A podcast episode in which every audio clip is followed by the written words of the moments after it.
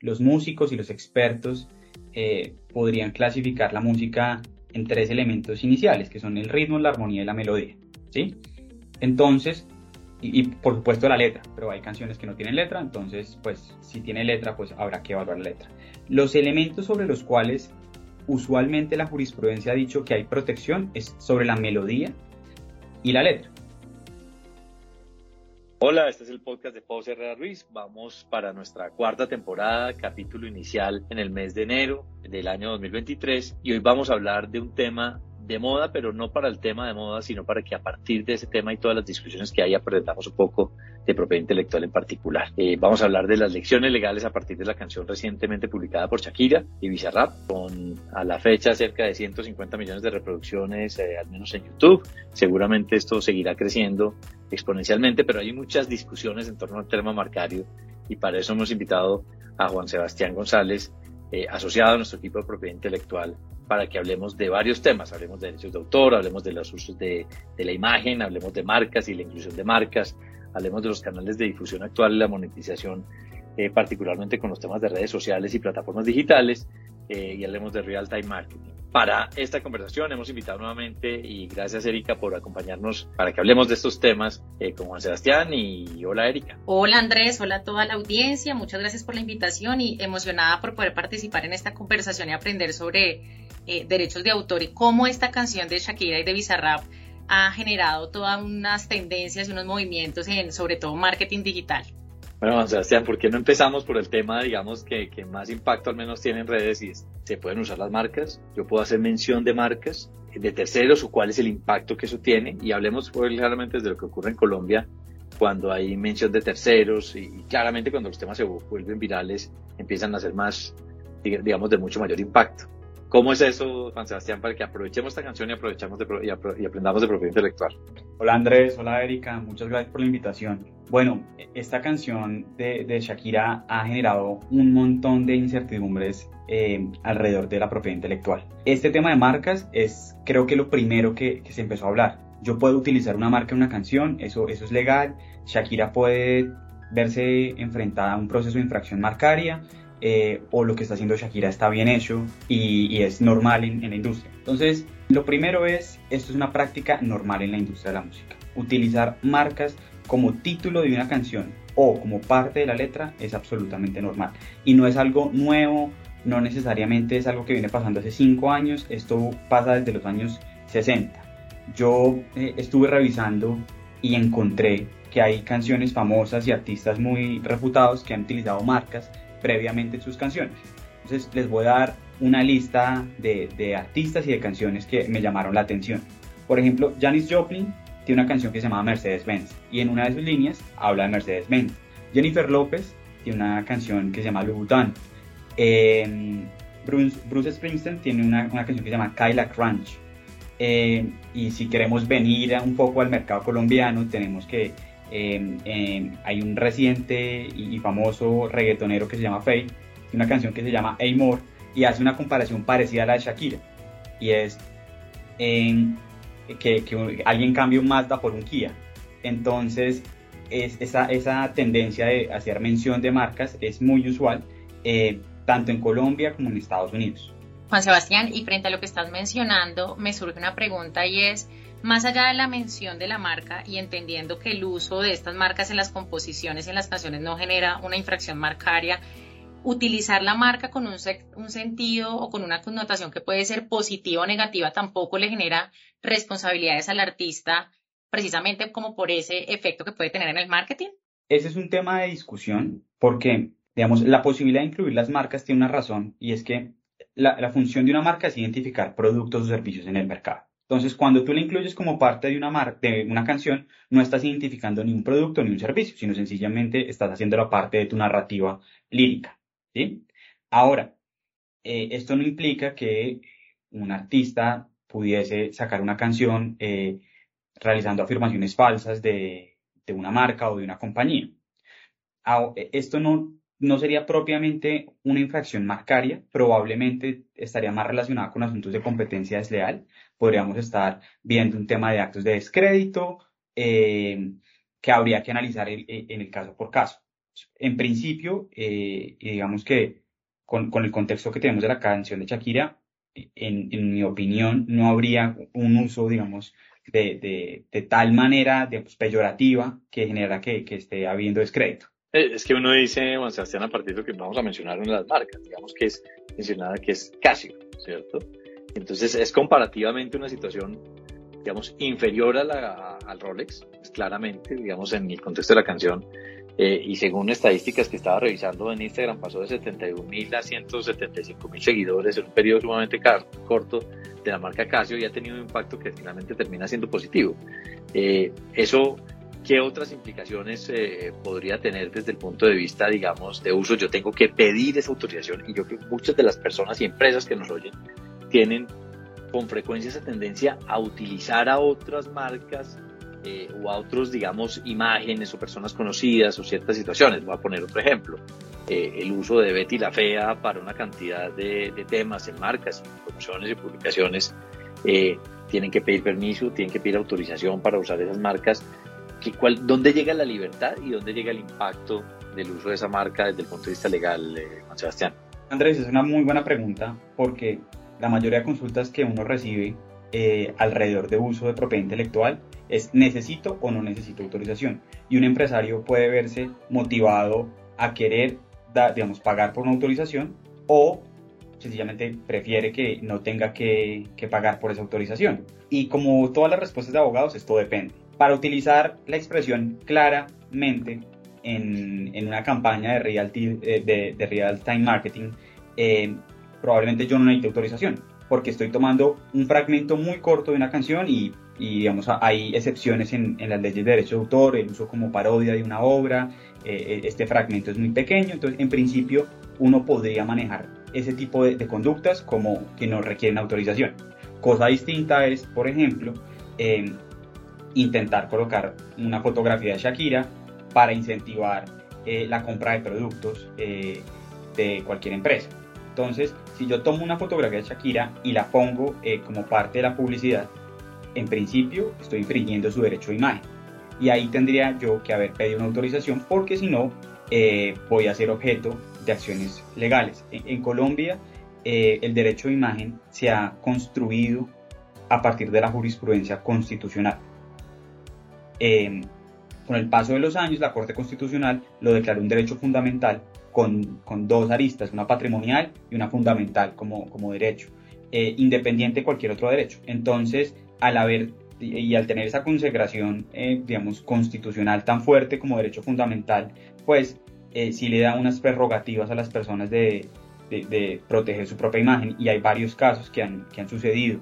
Eh, Juan Pablo Montoya en el 2002 tuvo un caso eh, famoso, eh, varios modelos han tenido casos de competencia desleal, incluso empresas estatales de, producción de licores se han visto inmiscuidas en casos de derechos de imagen, incluso con personas que no son famosas. No, no hay que llegar al punto de pensar en que esto, este derecho solo cubre a personas famosas, artistas, actrices, sino que también puede estar inmiscuida una persona del común.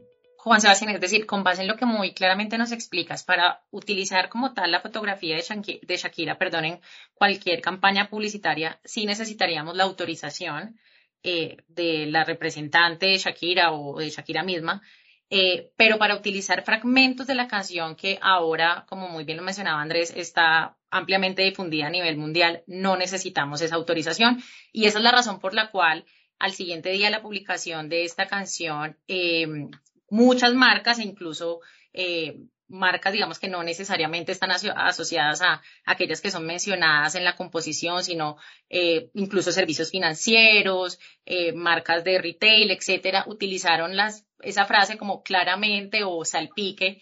Para ese tipo de utilizaciones no necesitamos autorización en el marketing. En principio no, pero por ejemplo, si yo tomo una parte de la canción, es decir, reproduzco la canción en un video que estoy haciendo, eh, hay, hay, un tema que se llama derecho de sincronización y porque hay una comunicación pública de la obra musical. Entonces, en estas, en estas campañas donde utilizo la palabra como parte de una fotografía, ahí probablemente no necesite yo pedir autorización. Yo me sentiría tranquilo si un cliente me consulta de utilizar una palabra, como salpique o claramente, porque uno tendría pues muchas eh, vías de defensa. En últimas, tanto claramente como, como salpique son palabras del lenguaje y yo las puedo utilizar en mis campañas de mercadeo. ¿sí? Es un poco eh, tener una tendencia, aprovechar la tendencia, pero si hubiese una creación distinta eh, o estamos utilizando ya la obra musical, habrían problemas que habría que empezar a, a evaluar caso por caso y por eso es importante que los empresarios antes de tomar esta decisión consulten con sus equipos legales, internos o externos, qué implicaciones tienen estas decisiones, porque en mercado hay que actuar muy rápido, pero también hay que actuar con mucha cautela.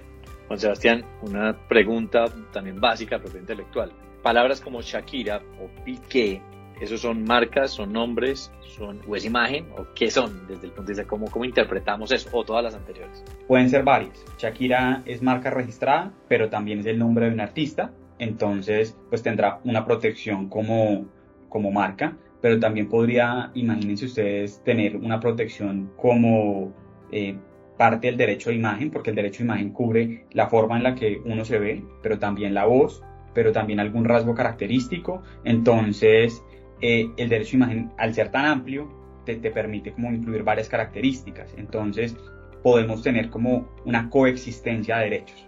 Yo he visto mucho la canción reproducida, digamos, en varios canales, al menos de YouTube eh, quién es el que al final puede decir baje la canción. Digamos, está publicado oficialmente en una página de YouTube, que creo que es la de Bizarrap, eh, pero otros reproducen la canción. ¿Quién, ¿Quién dice al final? ¿Es YouTube? ¿Quién dice baje la canción porque usted no tiene derecho a utilizarla? Que eso nos pasaba mucho en, en los eventos deportivos, en el Mundial de Fútbol y en otros eventos deportivos. Bueno, ahí el que tiene derecho a hacer la reclamación es el titular de los derechos de autor. ¿Quién es el titular de los derechos de autor? Eh, eso varía y va a depender de los arreglos contractuales que haya hecho Bizarrap, la disquera de Shakira, eh, el otro compositor de la canción. Es decir, ahí hay varios derechos que hay, hay que revisar quién, quién los tiene. Digamos que asumiendo que los tuviese Bizarrap, que es de donde se está publicando la, la canción, él podría decir, eh, oiga, YouTube, este canal está reproduciendo mi, mi, canción, por favor baje ese contenido. Hay un, todo un sistema de Notice and Takedown, se llama eh, técnicamente, en el cual uno le notifica y la plataforma toma una decisión. Se me ocurre algo que se está dando muchísimo, es oír los conciertos, todo el mundo se va con su celular. De hecho, antes, ¿se acuerdan? En los eventos antes decían prohibido sacar celulares, tomar fotos, ya eso creo que es un imposible de prohibir. Y la gente lo reproduce en su red privada, eh, llamemos en Instagram, por ejemplo, un concierto entero que la gente empieza a pronunciar, ¿eso ahí hay alguna infracción al, al régimen de propiedad intelectual? Esas son las discusiones modernas y es, por ejemplo, técnicamente tú estás reproduciendo eh, una obra musical y la estás publicando en, en, en, un medio de difusión, entonces hay un, un escenario de comunicación pública, también hay un, un, tema de reproducción de la obra, reproducción es, por ejemplo, grabar eh, la, la, la interpretación celular, ahí hay un primer acto de reproducción, que eso en principio uno debería solicitar autorización. Pero adicionalmente, la reproducción digital, que es subirlo a la plataforma, ahí hay otro acto de reproducción. Hay un acto de comunicación pública, que es cuando tú comunicas a varias personas fuera de tu núcleo familiar una obra. Entonces ahí ya tenemos tres derechos o por lo menos tres actuaciones que generan derechos para el, el artista.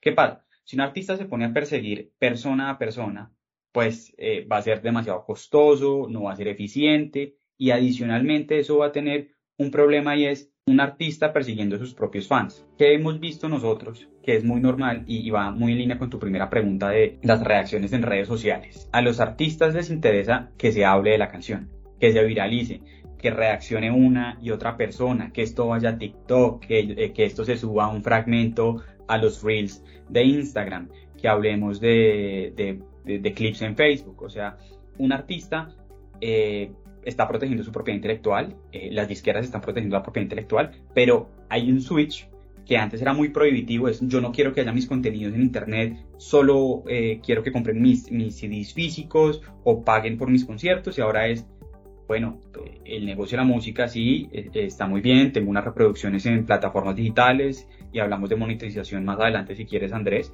pero adicionalmente esto también es publicidad para mí, estos son seguidores, estos son contratos de marcas, patrocinios, entonces a mí tal vez no me interesa tanto perseguir a todas estas personas que están en redes sociales eh, reaccionando. Por ejemplo, una de las, de las mejores cosas que le pudo haber pasado eh, a Shakira con, con su nueva canción es que gente como Ibai, que es un, un Twitcher español, haya reaccionado, porque es una persona que tiene una, una, generación nueva que probablemente no, no conocía a Shakira o por lo menos no era fiel seguidora de sus canciones y pues ahora la tienen en el mapa, porque estas nuevas redes sociales como Twitch, como Be Real, están, están trayendo nuevas audiencias a artistas que tal vez su core eh, es más de los 80, es más de los 90, de los 2000, y eh, se, están acercando, entonces los artistas están muy orientados a, permitir este tipo de, situaciones. Ahora, perfectamente, Bizarra podría decir, bájeme toda esa música de YouTube porque yo solo quiero que las vistas estén en, mi, en mi canal y hay mecanismos técnicos como la huella digital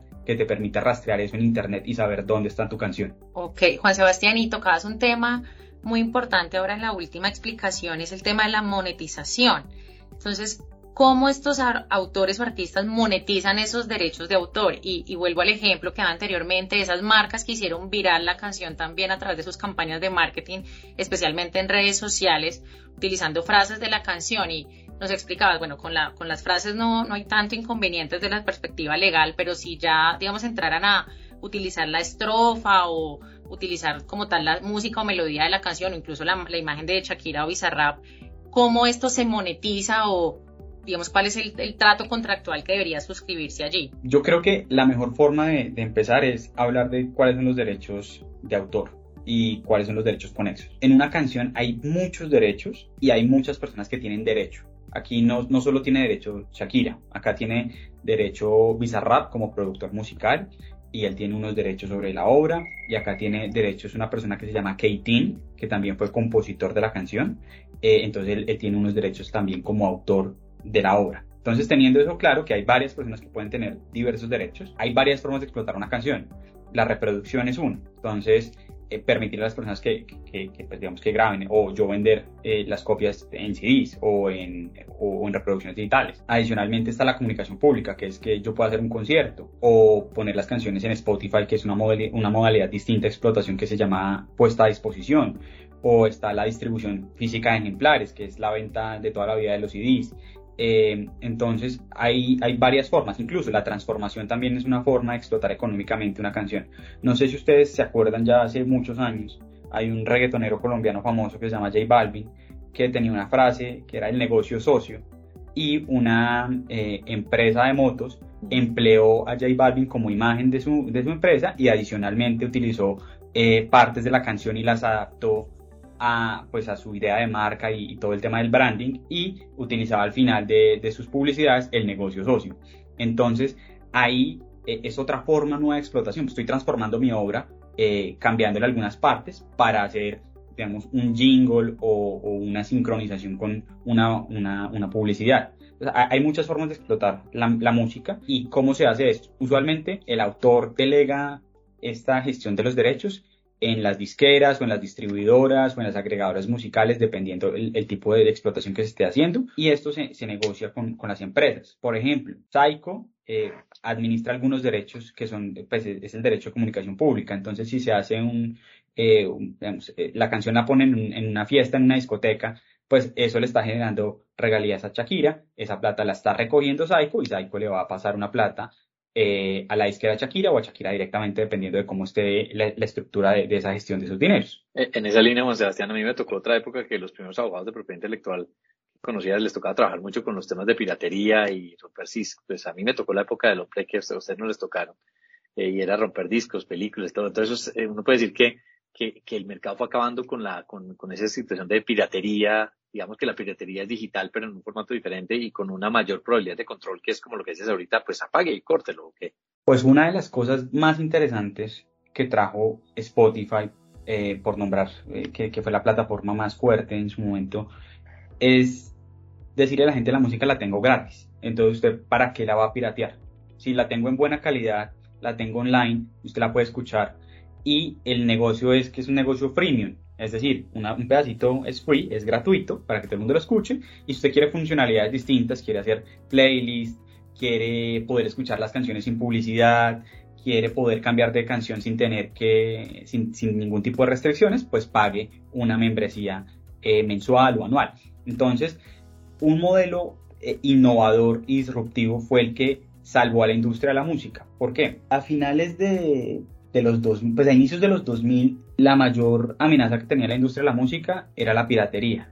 Y adicionalmente a la piratería, estas plataformas peer-to-peer como Mega Upload o como ahorita eh, una de estas importantes, pero em, pues la gente subía todo su catálogo de música, todos los CDs a internet y se los intercambiaba. Entonces, pues ya no había ningún incentivo a comprar los CDs. Yo sencillamente ya los tenía en internet en unas páginas que, que no tenían eh, ningún tipo de control sobre la música y me permitían descargar y eso acabó con las ventas de discos. Y entonces, ¿cómo se combatió esa piratería? Se fueron a litigios con, con todas esas plataformas. Pero hubo, temas bien interesantes eh, en los cuales se decidió tomar una, una, aproximación de negocio, porque hoy en día todavía siguen existiendo plataformas de ese estilo, pero el negocio fue hagamos la música más accesible y ya. Una pregunta aparte, eh, digamos, porque también nos sirve para aprender de propiedad intelectual, es qué es plagio y cuándo hay plagio, porque pues claramente uno de los temas que digamos que en alguna forma se ve virales, no, no, no, tengo ni idea si existe o no y no se trata de calificar o no,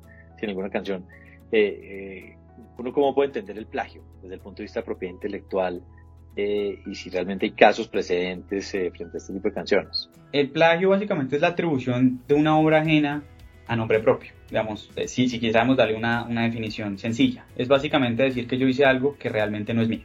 ahora, en la industria musical esto es un poco más complejo, porque la música tiene varios elementos. Los músicos y los expertos podrían clasificar la música en tres elementos iniciales, que son el ritmo, la armonía y la melodía. ¿sí? Entonces, y, por supuesto la letra, pero hay canciones que no tienen letra, entonces pues si tiene letra pues habrá que evaluar la letra. Los elementos sobre los cuales usualmente la jurisprudencia ha dicho que hay protección es sobre la melodía y la letra. Entonces la letra pues es todo lo que dijo Shakira en su canción y la melodía es esa secuencia digámoslo, horizontal de notas. Entonces aquí viene un fa, aquí viene un sol, aquí un la sostenido. Esa secuencia de notas es sobre la que uno puede eh, pedir protección. ¿Sobre qué no puede pedir protección uno? Sobre el ritmo, por ejemplo. Porque el ritmo, si yo me apropio de un ritmo, impediría que otras personas puedan hacer uso de ese, mismo ritmo. Imagínense que el ritmo de la salsa, alguien fuese el único que puede hacer salsa. Pues se acaba el género.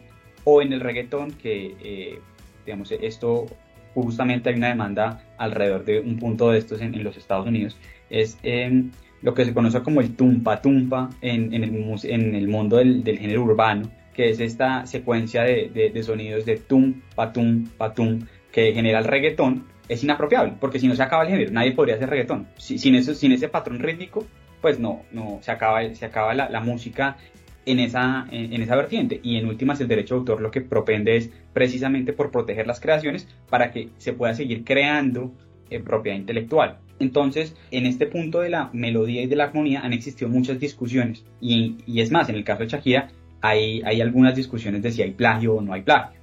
Uno, si, si uno sacara la canción de Shakira en vallenato, es lo mismo, pues eso es ritmo, no, no puede decir que es un ritmo distinto y entonces no, o con otra letra. Ahí el tema es, si llevas la, la, la canción de Shakira a otro género, entonces probablemente no tengas el mismo ritmo, ¿sí? Y como ya te dije que el ritmo no es apropiable, entonces vamos a mirar cuál es la secuencia de notas que se tocan en el acordeón, si son las mismas que tiene la melodía, que en este caso eh, la gente se inclina a pensar que la melodía eh, en el caso de Shakira es la voz que está llevando esa melodía.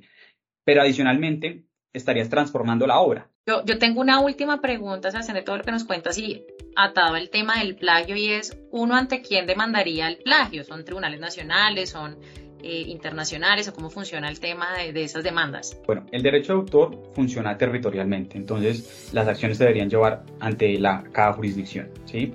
Shakira ha tenido problemas de plagio, por ejemplo, en el pasado. Eh, la canción más reciente eh, que tuvo un problema de plagio fue La Bicicleta y hubo demandas tanto en España como en Colombia. En el caso colombiano fue interesante porque la que demandó fue Shakira y en España la demandaron a ella. Pues, aquí en Colombia lo que hizo Shakira y Carlos Vives fue demandar a la persona que los había demandado en España en un proceso declarativo para que se declarara que ella no había infringido ni había plagiado la canción de eh, la persona que le estaba acusando en España, que es un compositor eh, cubano que se llama Iván Castellanos. Entonces, en el caso colombiano, uno puede acudir ante la Dirección Nacional de Derecho de Autor, que es la autoridad eh, administrativa en materia de, de, derecho de autor, que también tiene un, digamos, funciones jurisdiccionales en las cuales puede ejercer eh, esa función, pero también se puede acudir a los jueces civiles del circuito. Entonces, eh, la, competencia pues depende un poco de, de quién presente la demanda. que a, qué estaría uno inclinado? A, pues a llevarlo a una autoridad especializada como la Dirección Nacional de Derecho de Autor o incluso eh, uno podría eventualmente, si es un litigio relevante, llevarlo a un tribunal arbitral para buscar especialización en las personas que van a tomar la decisión. Porque, como ustedes acaban de ver, hablar de ritmo, melodía, armonía, secuencias eh, melódicas, patrones rítmicos, acordes, pues no necesariamente eh, están en la órbita de conocimiento habitual de un juez del circuito eh, e incluso de, alguien en la Dirección Nacional de Derecho de Autor. De pronto yo quiero que sea un árbitro el que tome esa decisión y también se pueden generar pactos arbitrales en esa materia. No, clarísimo. Muchísimas gracias, Juan Sebastián, por esta explicación. Andrés. No, y iba a decir, justamente por eso te invitamos, Juan Sebastián, porque, porque eh, ha sido muy ilustrativo. No conocíamos una cantidad de términos y definiciones eh, y cómo se está manejando el, mundo actual de la música, eh, la importancia y la relevancia que tiene. Y puntualmente, creo que para todas las empresas es importantísimo tener en cuenta ese uso que a veces es un poquito ligero de las, de las redes sociales en cuanto a usos de marca y demás, que algunos tienen un impacto positivo, otros negativo, pero yo creo que ha sido muy ilustrativo. Eh, muchas gracias, Erika. Muchas gracias, Juan Sebastián. Gracias a ti, Andrés, por la invitación. Muchas gracias a todos. Bueno, hasta una próxima oportunidad. Hemos hablado de derechos de autor, uso de imagen, del marca, los canales de difusión, eh, el marketing, la monetización, como una forma de ilustrar y tomar esta canción de Shakira como una eh, oportunidad de aprender temas de propiedad intelectual. Muchas gracias, hasta una próxima oportunidad. Al acceder a este podcast, usted reconoce que su contenido y su diseño son propiedad de Poserra Ruiz. La información, opiniones y recomendaciones contenidas en este podcast no tienen como propósito dar asesoría legal.